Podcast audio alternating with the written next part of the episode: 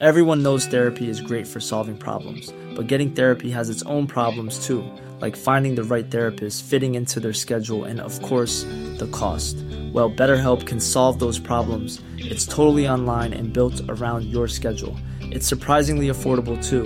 Connect with a credentialed therapist by phone, video, or online chat, all from the comfort of your home. Visit betterhelp.com to learn more and save 10% on your first month.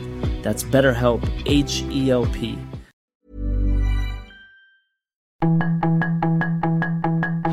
Tarde a tarde, lo que necesitas saber de forma ligera con un tono accesible. Solórzano, el referente informativo.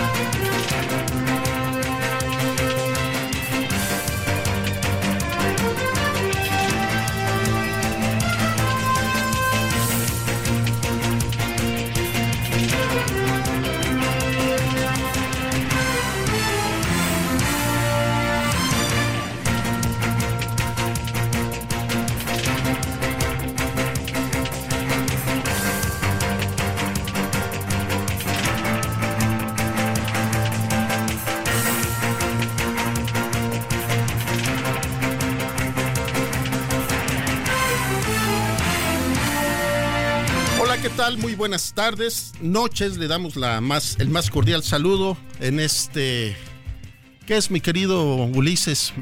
Miércoles 22 de febrero del 2024, cuando son las 8 de la noche con casi dos minutos en la hora del centro.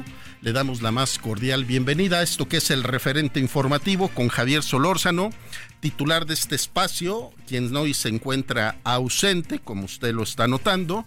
Él se encuentra haciendo un trabajo periodístico que ya nos platicará y nos dará cuenta de qué es lo que está haciendo. Saludamos a quienes nos siguen y nos escuchan a través del 98.5 en la Ciudad de México y a nuestra cadena del Heraldo Radio a nivel nacional en todo lo largo y ancho de la República Mexicana. A quienes nos siguen a través de nuestra página del heraldodemexico.com.mx. A ellos, particularmente que tienen ahorita su computadora y están viendo nuestra página, y quienes no les comentamos que las cuatro notas principales que, que están publicadas es Plaza Ars, ataque directo, motociclista disparó contra conductor que cayó en zona de obras. Los hechos ocurrieron a la altura de la calle Manzana, en la colonia Jardines del Pedregal, en la alcaldía Álvaro Obregón. Se dice que fue a un conductor de una de estos que llamamos vehículos de alta denominación, marca BMW, ahí tiene el detalle de la información, también una información importante, sobre todo para quienes vivimos y nos movemos en esta ciudad capital. Ofrecemos una disculpa a nuestra audiencia en el interior del país, pero tiene que ver con que se aplica la primer contingencia ambiental en la Ciudad de México. Habrá restricciones para todos los que tenemos vehículos y circulamos el día de mañana para movernos en esta ciudad capital.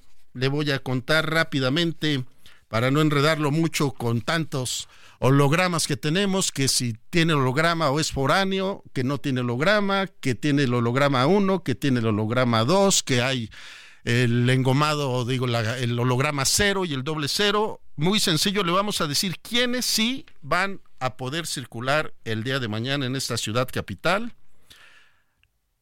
Son los siguientes, vehículos con holograma 0 y doble 0 engomado azul con terminación de placas 1, 2, 3, 4, 5, 6, 7 y 8.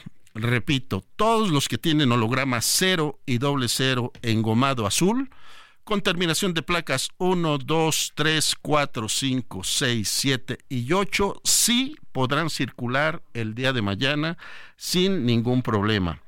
Vehículos con holograma 1 también es muy importante, vehículos con holograma 1 con terminación de placas 1, 3, 5 y 7 sí circulan el día de mañana. Repito, holograma 1 con terminación de placas 1, 3, 5 y 7 circulan el día de mañana, así como motociclistas, motocicletas, vehículos con placas para personas con discapacidad, sí circulan, y todos los vehículos eléctricos, híbridos, con matrículas ecológicas y hologramas tipo exentos, sin lugar a duda, circulan el día de mañana. Otra de las notas importantes que puede ver en nuestra página del Heraldo de México es el mapa donde algunos estados van a tener mañana el día de el día de mañana temperaturas arriba de los 40 grados centígrados.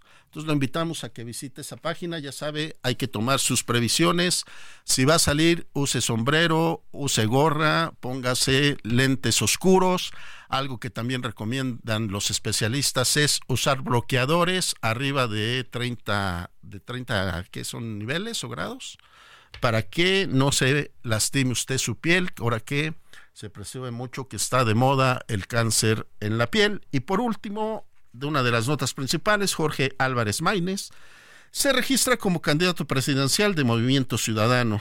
Tras recibir constancia de línea, asegura que faltan 10 días para cambiar la historia de México. Hoy le hemos preparado para usted dos conversaciones que consideramos pueden ser de mucho interés para usted. Conversaremos con Manuel Balcázar, él es especialista en inteligencia, seguridad nacional, director de MB Consultores. Hablaremos con él sobre esta estadística que se dio a conocer donde México encabeza el ranking de las ciudades más violentas del mundo. Simple y sencillamente 16 de las 50 ciudades donde se cometen más homicidios por cada 10.000 habitantes se ubican en nuestro país, efectivamente aquí en México. Colima es la entidad más violenta por séptimo año consecutivo con una tasa de 140.32 homicidios por cada 100 personas. El segundo lugar lo ocupa la ciudad Obregón allá en Sonora. Ya platicaremos con Manuel Balcázar sobre el tema. También hemos buscado a Raúl Rodríguez. Él es presidente del Consejo Consultivo del Agua y hablaremos sobre este tema que si hay sequía o no hay sequía. Debemos de cuidar el agua, no debemos de cuidarla. Todos tenemos que aportar nuestro granito de arena porque sin lugar a dudas aquí en la Ciudad de México es uno de los graves problemas que estamos viviendo en todas las alcaldías. Algunos estados de la República se manifiestan en sequías eh, a, niveles altos y preocupantes. Y eso es lo que hemos preparado para esta noche aquí en el referente informativo. A nombre de su titular, Javier Solórzano, le saluda Román García y le presentamos un resumen de lo más importante al momento. La información de último momento en el referente informativo. El portavoz del Consejo de Seguridad Nacional de la Casa Blanca, John Kirby, negó que haya alguna investigación abierta acerca de los posibles vínculos del presidente Andrés Manuel López Obrador con el narcotráfico.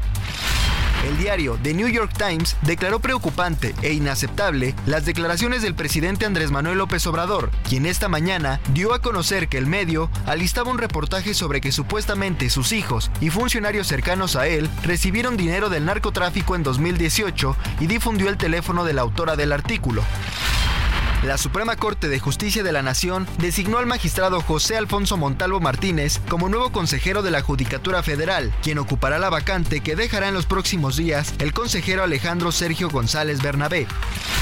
La alcaldesa de Cuauhtémoc, Sandra Cuevas, solicitó licencia definitiva para separarse de su cargo a partir del primero de marzo para buscar un escaño en el Senado de la República por Movimiento Ciudadano. Cuevas Nieves propuso a Raúl Ortega, titular de la Unidad Administrativa de Gobierno, para asumir de manera provisional la titularidad de la alcaldía. Seis personas, entre ellas dos adolescentes, fueron asesinadas la noche del miércoles en tres colonias de la zona poniente de León, Guanajuato. En el tiroteo, fallecieron dos menores de 15 y 17 años y otro adolescente de 13 años resultó herido en el estacionamiento de los multifamiliares de la colonia Vivar.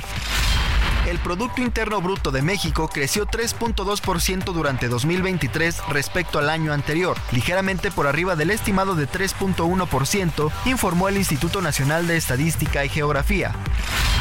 Dani Alves, exjugador de Pumas y del Barcelona, fue condenado a cuatro años y medio de prisión tras ser declarado culpable de agresión sexual contra una joven en España, hechos ocurridos en 2022.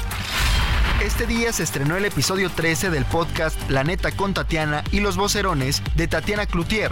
En este episodio invitó a Hernán Gómez y Sid Cloutier. En él se aborda el contexto político actual de México, que ha generado un debate en torno a la democracia. Escucha un episodio nuevo de La Neta con Tatiana y los vocerones todos los jueves en todas las plataformas de streaming como Spotify y en el canal de YouTube de Tatiana Cloutier. Sus comentarios y opiniones son muy importantes. Escribe a Javier Solórzano en el WhatsApp 5574 50 13 26.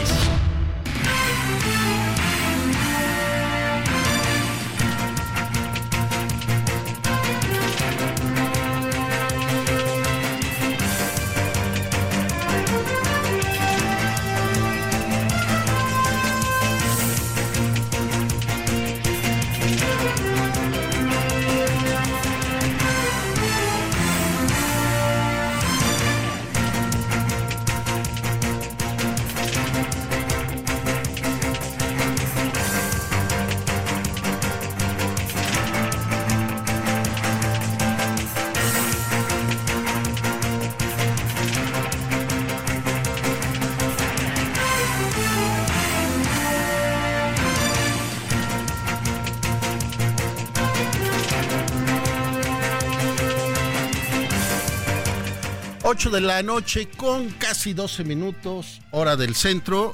Le damos la más cordial bienvenida nuevamente a esto que es el referente informativo.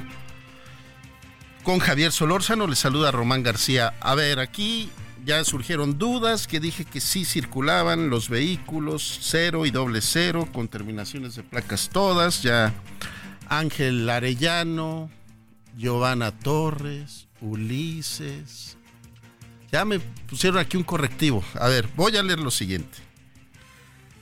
Los uso particulares con hologramas de verificación 2. Dice, a ver, los vehículos con restricción a, a circular son los de uso particular con holograma de verificación 2.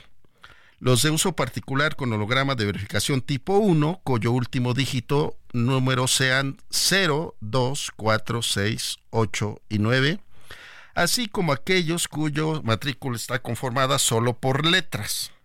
Los de uso particular con hologramas de verificación 0 y doble 0, engomado azul, terminación de placas 9 y 0. Las unidades que no porten holograma de verificación con los vehículos antiguos, como vehículos antiguos de demostración o traslado. ¿Ya quedó?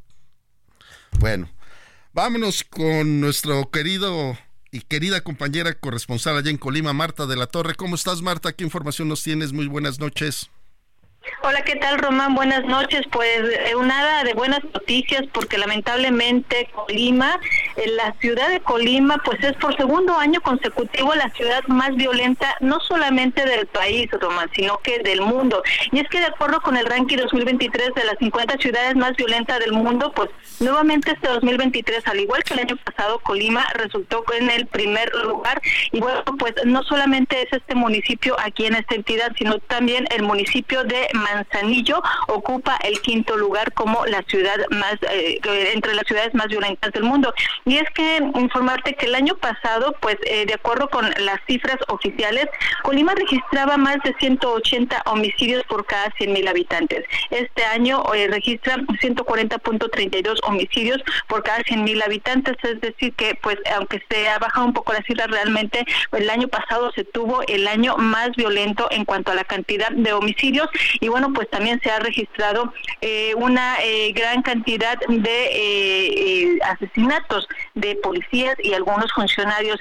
Y lo curioso en este asunto, Román, es que la, la información salió el día de ayer, se publicó el día de ayer, pero el lunes que se le preguntó, que se le cuestionó a la gobernadora Indira Vizcaíno Silva sobre la violencia en la entidad, no teníamos todavía la información de que Colima era nuevamente la ciudad más violenta del mundo, pero se le cuestionó a la, a la gobernadora qué estaba pasando aquí con este estado, porque se han registrado una gran cantidad de homicidios. El año pasado fue el año más violento en el número de homicidios. Se registra el segundo asesinato de un funcionario público. El 10 de febrero asesinaron al secretario del Ayuntamiento de Villa de Álvarez. En el 2022, el 2 de mayo, asesinaron a un diputado local. Eh, y también, pues bueno, han asesinado varias decenas de policías en lo que va de la administración de la gobernadora.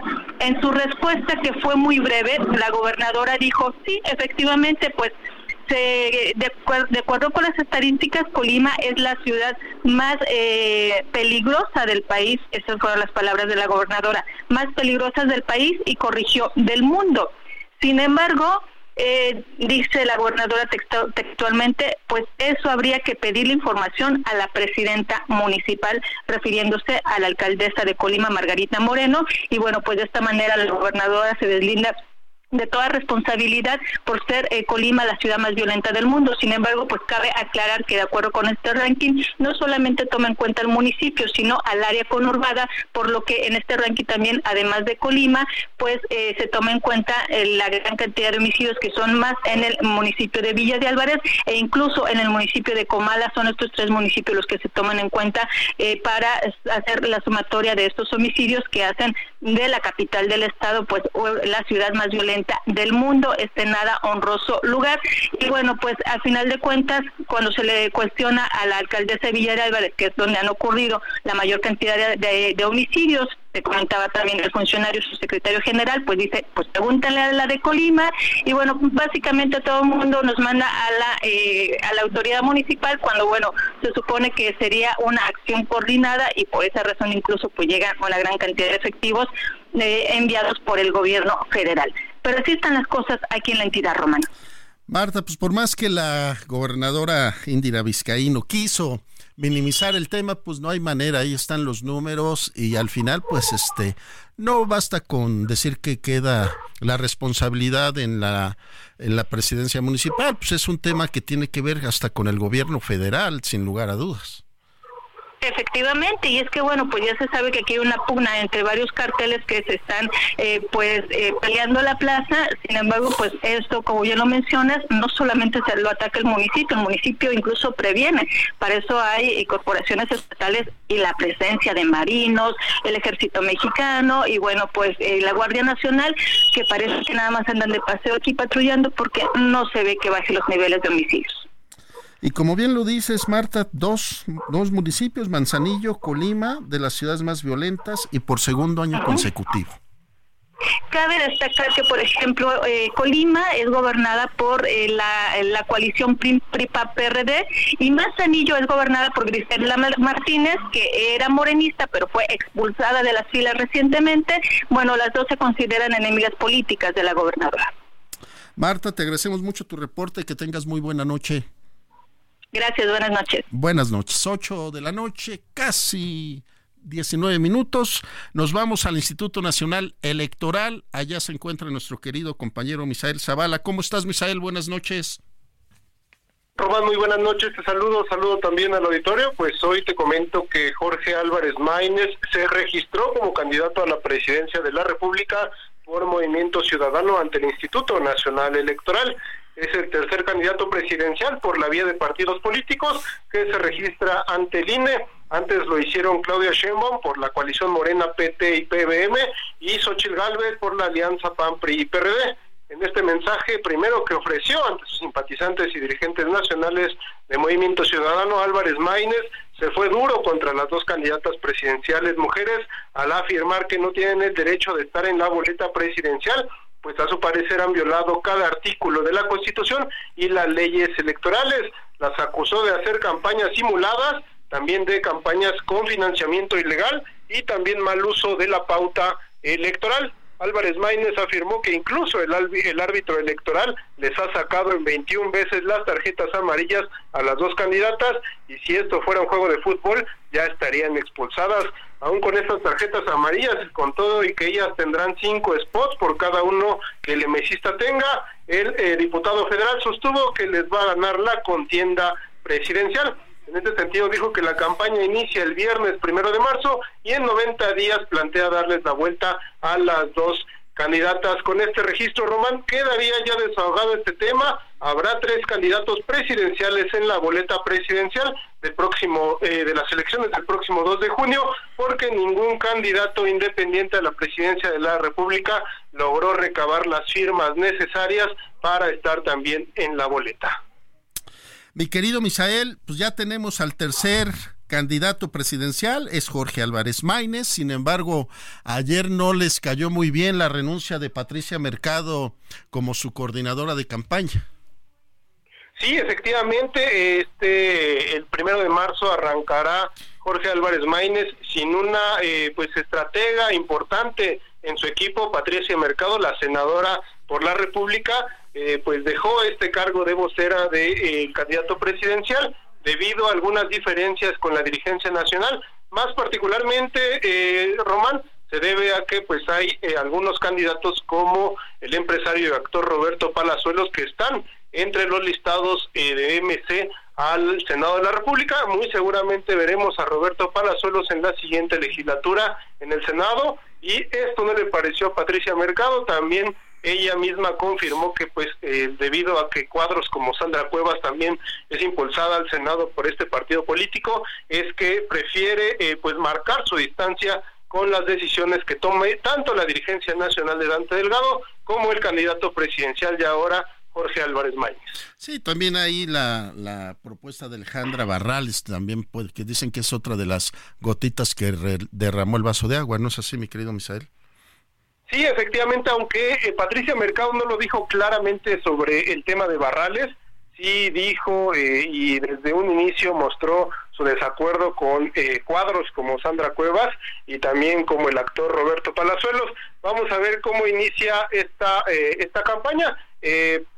Jorge Álvarez Maínez arrancará el primero de marzo en Sonora con una con un evento eh, pues multitudinario y veremos cómo se desarrolla ya su campaña política y a quién suma sobre todo en esta vocería que tendrá pues ya eh, pues en este proceso electoral que eh, se avecina ya con la campaña.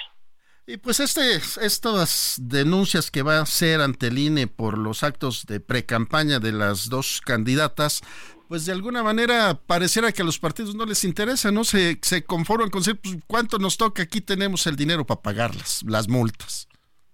Sí, eh, efectivamente, pues eh, todo lo que reciben como prerrogativas del Instituto Nacional Electoral, que a su vez es dinero público, pues se paga, eh, con todo ese dinero se pagan las multas que les han aplicado. Aún así también, pues tanto el Instituto Nacional Electoral como el Tribunal Electoral del Poder Judicial de la Federación, pues han también pues rebajado algunas multas en algunas ocasiones, no les aplican las multas como deberían para que sean pues un ejemplo de que no se debe hacer ni actos anticipados de campaña ni hacer eh, uso de recursos públicos con fines electorales. Y bueno pues en este en este sentido eh, sí hay un poco que quedan a deber un poco los organismos y el árbitro electoral no gracias mi querido Misael Zavala muy buenas noches Gracias, Román. Muy buenas noches. Noemí Gutiérrez, pues todo parece indicar que Marcelo Ebrard fue recibido con bombo y platillo, como decimos ahí en el Senado. Cuéntanos. Hola Román, muy buenas noches. Pues comentarte que este jueves el ex canciller Marcelo Ebrard se registró como candidato al Senado por Morena. A su llegada a un hotel Avenida Revolución se le cuestionó si estaba en el lugar número 7 de la lista de preselección de plurinominales a la Cámara Alta. Sin embargo, respondió que todos los senadores son iguales. Y es que recordemos que se había firmado un acuerdo en el que el segundo lugar de esta encuesta que se tendría de Morena para elegir al coordinador de la defensa de la transformación, pues sería el coordinador de los senadores pues sin embargo él ahora está en el número 7. Él llegó acompañado de su esposa Rosalinda Bueso, legisladores y simpatizantes y desestimó que esté en ese lugar ya que dijo es el número de la suerte y en entrevista habló de sus prioridades que tendrá el Senado de la República. Además dijo todo ya está platicado con la candidata Claudia Sheinbaum. También se le preguntó Dan Augusto López, el exsecretario de Gobernación, sería el coordinador de, los senadores, ya que va en primer lugar. Dijo que eso es una decisión que se tomaría después y aunque estuvieron cerca durante el registro, pues Marcelo Ebrard dijo que no saludó al exsecretario de Gobernación porque dijo no lo vio, pero también lo calificó de buen amigo. Y también en otro tema comentarte que la tarde de este jueves el presidente López Obrador se reunió con Larry Fink, que es el presidente y consejero de BlackRock. El encuentro fue a puerta cerrada en Palacio Nacional y fue a través de sus redes sociales que el mandatario informó del encuentro y también compartió una fotografía en la que se les ve sonriendo. López Obrador dijo que le gusta reunirse con el financiero estadounidense porque es un hombre inteligente y además politólogo. Y en sus redes sociales escribió, siempre es un gusto platicar con Larry Fink porque no solo es el presidente y director de uno de los fondos de inversión más importantes del mundo, sino también es un hombre inteligente que pocos saben, es politólogo de profesión. Román, por último te comento que pues Larry Fink también se reunió con Claudia Sheinbaum y Xochil Gálvez. Román, la información que te tengo. Noemí Gutiérrez, te agradezco mucho. Pues ahí está ya Marcelo Ebrard, dice que su número de la suerte es el 7 y todo parece indicar que va a ser el coordinador. Pues esperemos, porque está el, que está en primer lugar es Adán Augusto López Hernández y después vimos que Marcelo Ebrard salía del registro, Adán Augusto iban entrando y a pesar de que estaban separados por al menos un metro de distancia, aunque había algunos simpatizantes, pues ni siquiera se voltearon a ver, no se saludaron y pues ya, aunque se le, se le insistió, Marcelo Ebrard sí iba Hey, I'm Ryan Reynolds. Recently, I asked Mint Mobile's legal team if big wireless companies are allowed to raise prices due to inflation. They said yes. And then when I asked if raising prices technically violates those onerous two-year contracts, they said, what the f*** are you talking about, you insane Hollywood ass?" So to recap, we're cutting the price of Mint Unlimited from $30 a month to just $15 a month. Give it a try at mintmobile.com slash switch. $45 up front for three months plus taxes and fees. Promoting for new customers for limited time. Unlimited more than 40 gigabytes per month. Slows. Full terms at mintmobile.com. El, el coordinador de los senadores dijo que esa es una decisión que después se tomaría. Muchas gracias, Novi Gutiérrez. Buenas noches. Pausa. Muy buenas noches. El referente informativo regresa luego de una pausa.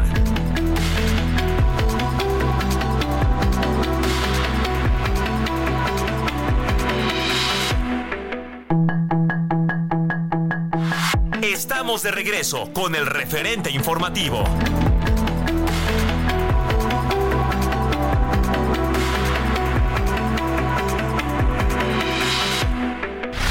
En el referente informativo le presentamos información relevante. El vocero del Consejo de Seguridad Nacional de la Casa Blanca aseguró que no hay ninguna investigación contra López Obrador. INAI abre investigación de oficio a presidencia por revelar información de reportera del New York Times en mañanera de López Obrador. Marcelo Ebrard se registró como candidato plurinominal de Morena para el Senado. Arturo Saldívar niega haber recibido órdenes de López Obrador mientras era presidente de la Suprema Corte de Justicia de la Nación. Sandra Cuevas envió al Congreso de la Ciudad de México solicitud de licencia definitiva como alcaldesa de Cuauhtémoc. Vincularon a proceso a Jorge N., exfiscal de Veracruz, por tortura. El futbolista brasileño Dani Alves es condenado a cuatro años y medio de prisión. La economía mexicana creció 3.2% en 2023, asegura el INEGI. Sus comentarios y opiniones son muy importantes. Escribe a Javier Solórzano en el WhatsApp 5574 50 13 26.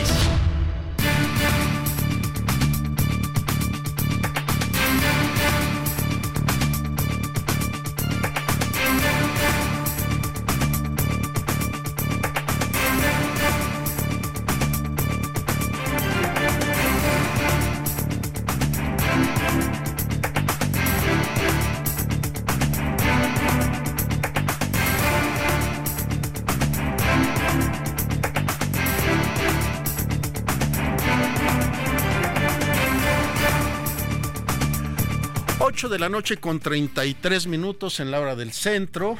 Esto es el referente informativo con Javier Solórzano. Le saluda Román García a nombre de la ausencia del titular. Fíjese que nos dicen que es más fácil explicar los que no circulan. Ya doble regaño el día de hoy, pues ni hablar, es la falta de costumbre. A ver, ahí les va a todos los capitalinos, los que vivimos en esta ciudad capital. Viernes 23 de febrero, no circulan, no circulan. A ver, Ulises, porque luego aquí Ulises ya me, me, manosea. Vehículos con holograma 0 y doble 0 engomado azul con terminación de placa 0 y 9. No circulan. Vehículos con holograma 1 con placas con terminación de placas 0, 2, 4, 6, 8 y 9 no circulan todos los vehículos que tengan holograma 2. permisos o coches antiguos. Ya, con eso estamos hechos. Perfecto. Vamos con Manuel. Bueno, 8 de la noche con 34 minutos. A nombre del titular de este espacio, Javier Solórzano, le damos la más cordial bienvenida a Manuel Balcázar. Él es especialista en inteligencia, seguridad nacional y director de MB Consultores. ¿Cómo estás, Manuel? Muy buenas noches. Muy buenas noches, Román. Un gusto saludarte. Muy bien, afortunadamente tú. Aquí agradecidos que te hayas dado espacio en tu agenda para tomarnos la llamada.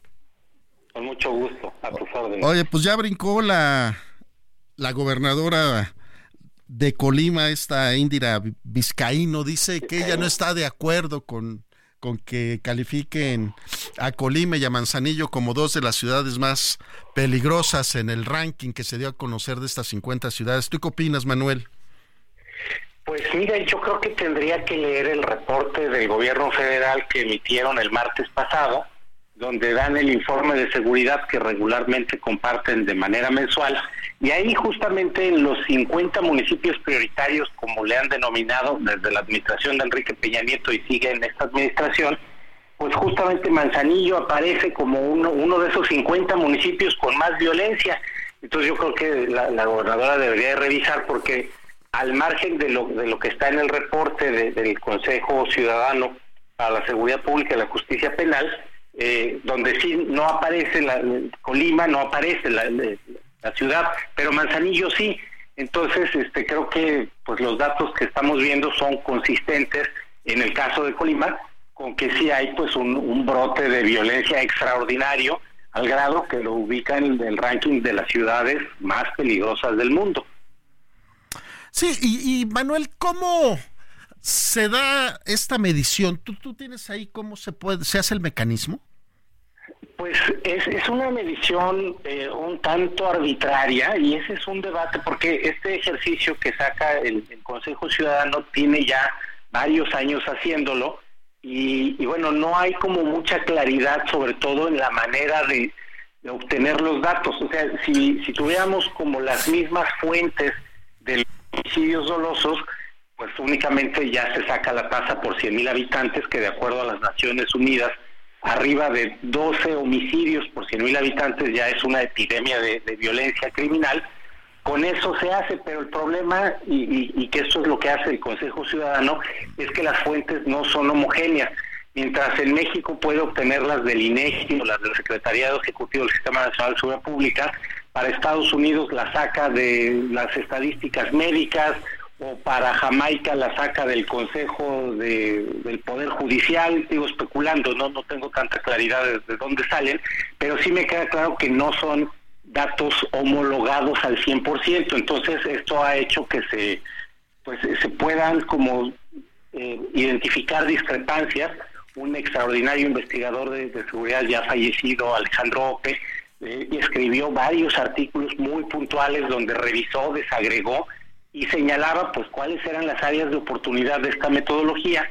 Eh, y el consejo en su momento dijo pues sí no es la mejor metodología sin embargo pues déjame decirte que ante la ausencia de metodologías pues es la que hay y esa y esa nos sirve. Es algo similar más o menos como en 2007 cuando estaba la, lo que hoy es la ENVIPE la encuesta de, victimización de percepción de inseguridad que hacía el, el, el ICEFI, me parece que encabezaba Luis de la Barrera, que era una encuesta muy seria que él se dedicó a armar con su equipo y tan seria que después INEGI la, la asimiló.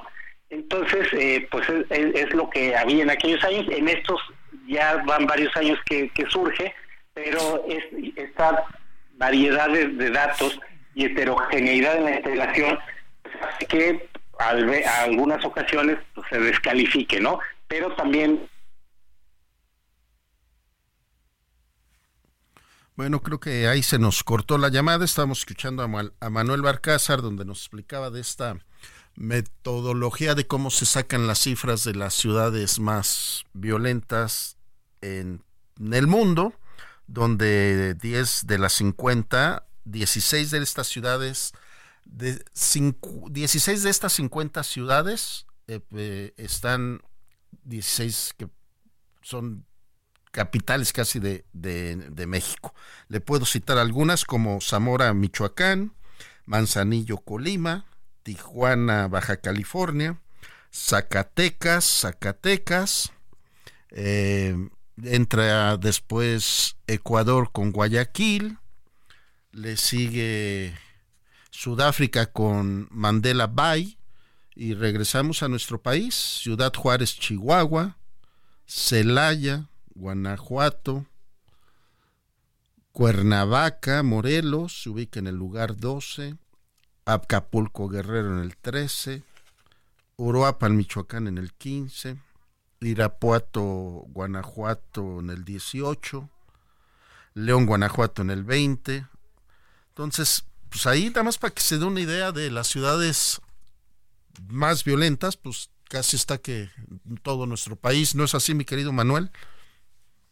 Lamentablemente sí, eh, pues revisando estos datos que, nos presenta el Consejo Ciudadano, el 36% de este 32% perdón de este ranking corresponde a México, eso es un lugar no muy honroso, pero pues representa la realidad con la que lamentablemente convivimos todos los días y luchamos por no normalizar, pero cada vez es más complicado porque empieza a ser más frecuente en tiempo, en espacio, en, ambientes y, bueno, eso eso es parte de, esta de estos desafíos con los que estamos viviendo en 2024.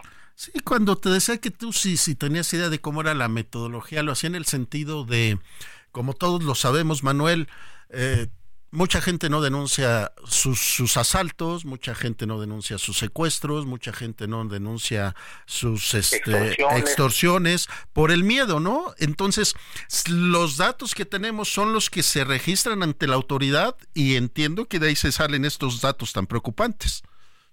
Exactamente, y déjame decirte que en el caso de los homicidios, junto con el robo de vehículos, pero más los homicidios son los que tienen menos subregistro o cifra negra, porque normalmente pues sí sí se denuncian para efectos legales, ¿no? Este, obtener el acta de defunción. Sin embargo, la rivalidad criminal ha alcanzado niveles tales que en ocasiones pues no se pueden ya ni siquiera los servicios forenses hacer cargo de los cuerpos porque son los propios criminales quienes los los levantan, ya sea del bando propio o del rival para hacer la, la afrenta aún más agravante, ¿no? Entonces, es, ese es un tema también pues que, deja un vacío enorme y se recurre a veces a estimaciones. El gobierno federal tiene, tiene una página donde diariamente publica los homicidios dolosos que, genera la, autoridad federal, bueno, registra la autoridad federal y se apoya con fuentes abiertas y va poniendo los que encuentra en medios, pues como para tener más o menos el, estimado, y yo creo que eso, eso es lo más eh, aplicable a este caso, es una estimación de homicidios, porque ya incluso pues este, vemos que no se registran todos y si a esto le sumamos la crisis de desaparecidos que hay, pues lamentablemente todas las personas que están en ese estatus no cuentan con una acta de defunción, evidentemente, ¿no? Entonces eso eso hace pues que también eh, los homicidios dolosos eh, puedan ser mucho más de los que actualmente estamos viendo en el país. No, y bien lo dices, Manuel, eh, eh, tenemos esta crisis de médicos forenses, sumado a cuántas veces no nos levantemos y vemos ahí lo conocemos la cabeza periodística, semefo de tal estado al tope. Exactamente, ¿no? Y, y ahorita que lo comentas, no, no puedo evitar acordarme de aquel tráiler de la muerte que le llamaron en Jalisco, que era tal el desbordamiento de capacidades del CEMEFO que alquilaron de estas cajas enfriadoras este, de, de, trailers con Thermoking, pero se descompusieron y entonces se volvió una cosa dantesca, espeluznante, en todos los sentidos, porque efectivamente los CEMEFOS tienen capacidades pues para un número ordinario de homicidios, pero con este eh, crecimiento exponencial y extraordinario que estamos teniendo, aunque se ha registrado una ligera desaceleración en esta administración, pues no hay capacidad para que los, los servicios forenses puedan realizar su trabajo como corresponde y eso inhibe y abona también al, al circuito de impunidad y de, y de falta de planeación puntual de políticas contundentes para frenar la, la violencia criminal porque como que se empieza nada más a procesar por trámite y no hacer la investigación forense, la necropsia de ley como es debido, para obtener elementos que puedan ayudar a identificar tendencias, patrones, comportamientos, grupos, calibres y, bueno, pues van nada más como quedando trámite y el que sigue y, estamos pues en, en, ese en ese momento tan lamentable, ¿no? Y por supuesto también ha habido un auge interesante de servicios funerarios que este pues que bueno bueno estamos escuchando a, a Manuel Balcázar este que nos está dando cuenta de este ranking de las ciudades más violentas a nivel mundial que se publica año con año y este y vemos también que hay una situación de crisis en los semefos, en datos estadísticos, en denuncias. Y Manuel Balcázar, que es especialista en inteligencia y seguridad nacional y director de MB Consultores, nos estaba dando razón de esto. Entonces, Manuel, nos decías que difícilmente este vamos a poder superar esto, ¿no?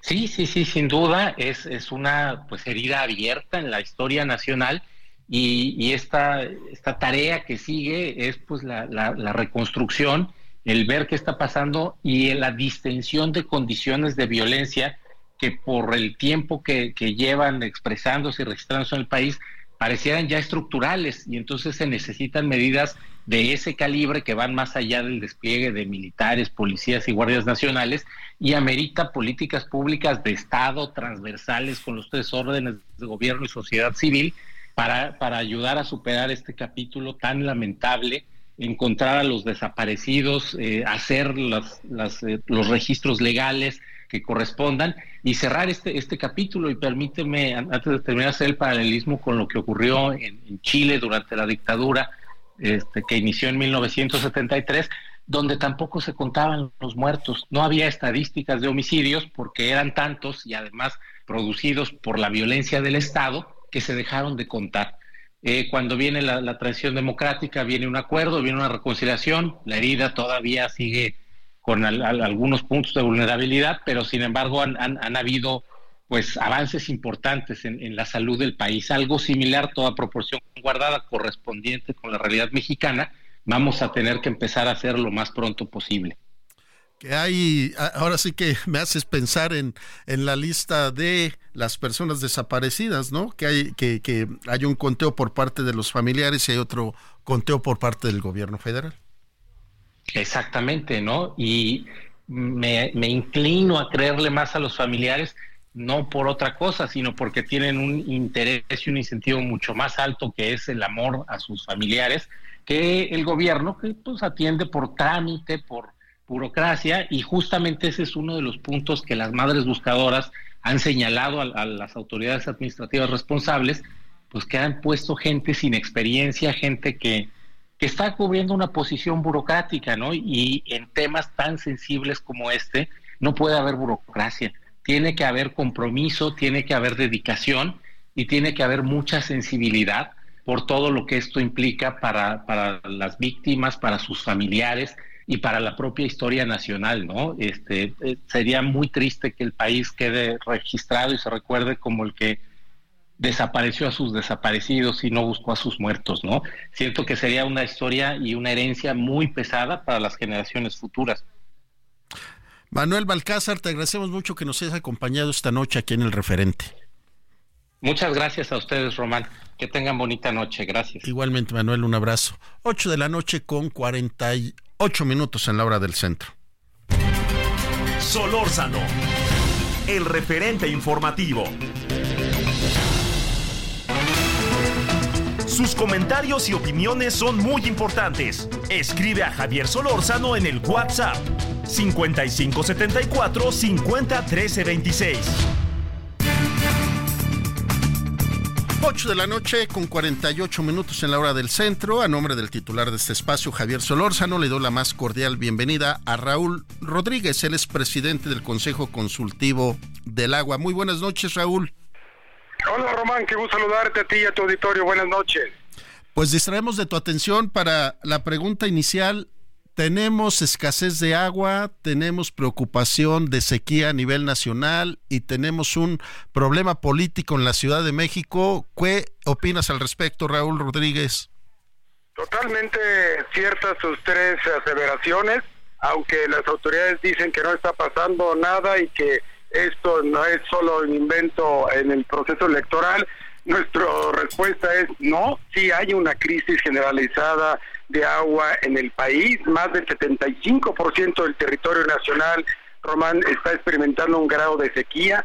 En el caso del Valle de México, particularmente, tenemos una crisis de agua derivada del desabasto que estamos teniendo por el sistema Lerma-Cutzamala, que como sabemos abastece el 34-35% del Valle de México, lo demás es de agua subterránea de pozos profundos, pero evidentemente, como sabemos, esos pozos profundos están en una zona, en un acuífero sobreexplotado. Eh, si esto no es realidad, pregúntale a las colonias que se han venido manifestando públicamente y de manera muy frecuente, donde ustedes han dado cuenta, pues donde están ellas requiriendo el agua. Zonas urbanas, colonias del Valle de México, Román, que en la vida habían tenido desabasto de agua, lo están sufriendo ahora. Por supuesto que existe desabasto, por supuesto que existe crisis y lo que nos llama la atención es que no se ha dado una declaración de emergencia, que no se ha tomado en serio este problema, es un problema que apenas inicia y que se va a generar una crisis más aguda de aquí a que se generalicen las lluvias que normalmente, de acuerdo al sistema meteorológico nacional, vendrán entre mayo y junio. Mientras tanto, pues vamos a tener un problema grave. Y si eso le agregas los efectos del cambio climático, el tema del calentamiento global, que ahora en pleno febrero estamos teniendo temperaturas más altas de lo normal, pues eso ya es una tormenta perfecta que origina el desabasto de agua, Román.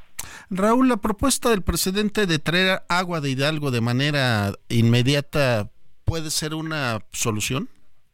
Pues eh, creemos nosotros que no de corto plazo. Eso requiere a primero un presupuesto que no hay y que no hay una voluntad política de hacerlo, porque sabes tú el presupuesto del sector hídrico de este ejercicio 2024 fue disminuido en un 12% en relación al año pasado. Esto es, el tema del agua tiene menos recursos que se aprobaron en el presupuesto de egreso de la Federación que el año pasado. Entonces yo no veo cómo en este momento, y muchos de los expertos, cómo pueden invertir una cantidad muy, muy considerable y sobre todo el tiempo que se tarda en hacer esto.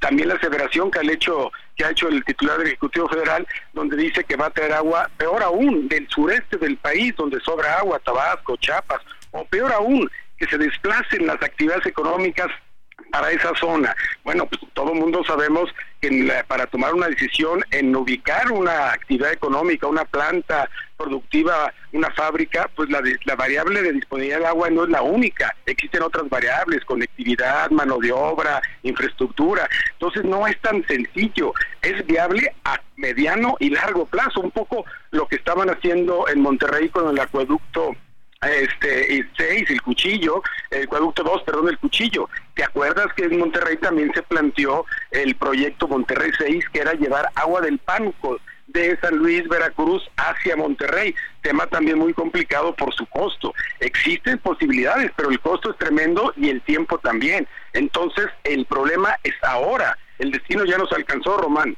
Totalmente de acuerdo, Raúl. El Cutzamala ya es insuficiente ahorita para la Ciudad de México, ¿verdad? Sin duda, sin duda. Si tú ves las ocho presas que están relacionadas al Cutzamala, en su conjunto tienen un promedio menor al 32% de su capacidad de almacenamiento. Y si eso le agregas la ausencia de lluvias y el calor la evaporación, pues evidentemente esto va a acabar por secarse. Si tú ves las fotos, las imágenes de estas presas, tristísimo, es lamentable ver cómo Valle de Bravo y todas ellas están prácticamente secándose, están ya solvadas, esto es ya con lodo, ya mucha de esa agua no se puede utilizar. El jefe de gobierno ha dicho que bueno que hay nuevos afluentes de agua, que van a perforar más pozos.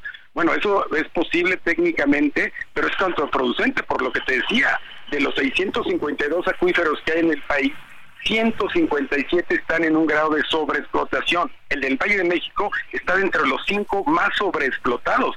¿Y cuál es el problema? Pues lo que ya sabemos, la densidad poblacional. Somos una concentración de habitantes de más de 25 millones que demandan más agua y esta agua hay en menor cantidad. Esto es, hay más demanda que oferta de agua. Entonces es un tema que nosotros hemos venido planteando de tiempo atrás. Esto no es reciente, se ha venido planteando de hace tres, cuatro años, pero no se ha atendido, no se ha atendido en ninguna de las variantes, tanto presupuestales como técnicas.